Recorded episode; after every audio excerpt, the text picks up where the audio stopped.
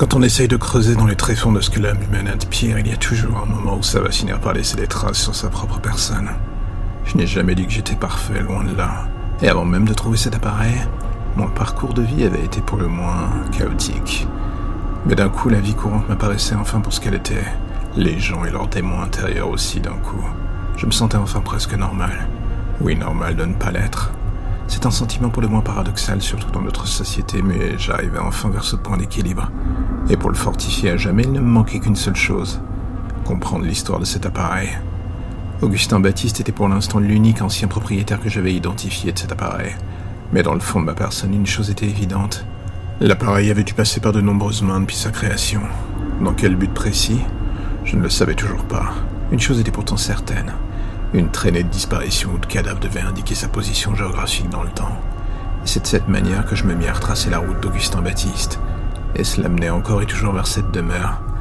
Des heures de route vers ce lieu perdu en dehors de Marseille, près des Goudes. J'arrivais enfin dans la zone où se trouvait la demeure. Une atmosphère pour le moins particulière enveloppait la zone. Pour quelqu'un avec une culture cinématographique d'horreur, la colline à des yeux était le premier point de repère venant en tête.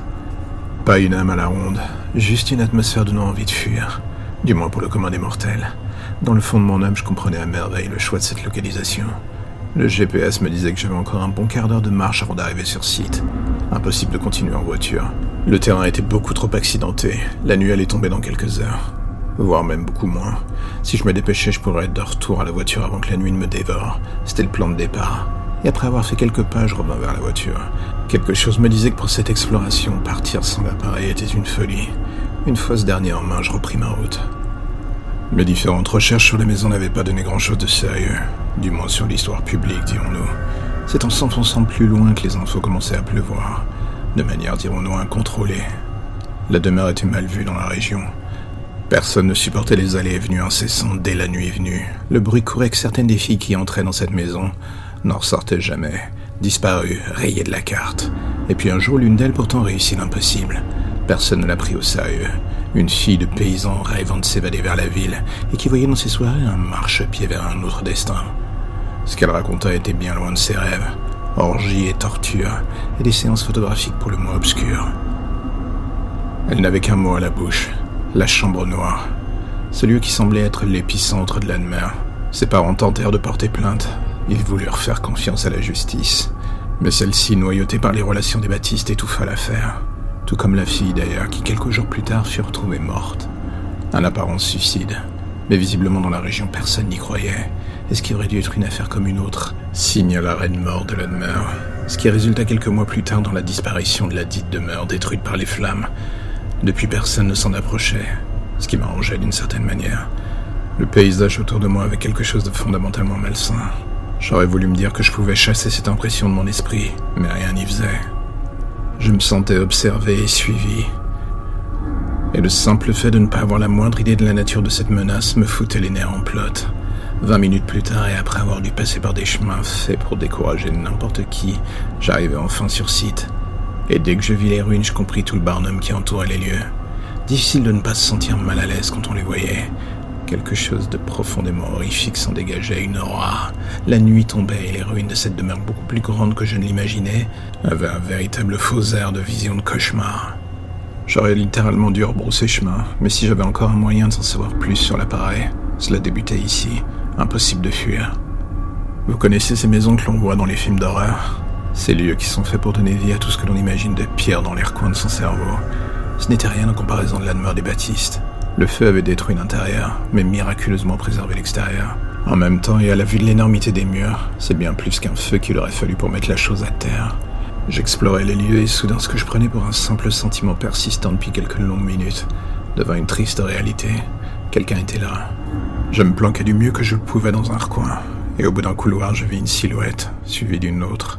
Le premier homme était armé d'un fusil, le second d'une hache. Je n'avais que mon appareil, autant dire que je ne partais absolument pas gagnant. C'est la première fois que je passais du côté de celui qu'on l'on traque. J'avais d'habitude l'insigne honneur de ne pas être dans le rôle de la victime, et pour être honnête, il y avait quelque chose en moi qui finissait par trouver cela presque excitant. Je ne savais rien des personnes en face de moi. La seule chose évidente était que, vu le matériel les accompagnants, ils n'étaient pas là pour faire de la conversation. Et alors que j'échafaudais un plan pour bouger sans me faire remarquer dans ce labyrinthe, une détonation retentit. suivi d'un cri, une autre détonation, le bruit d'un corps que l'on traîne sur le sol, et soudain cette voix résonnant dans les couloirs.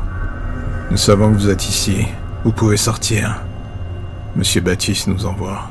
Le nom me fit littéralement l'effet d'un électrochoc. J'hésitais un instant et finis par sortir à découvert.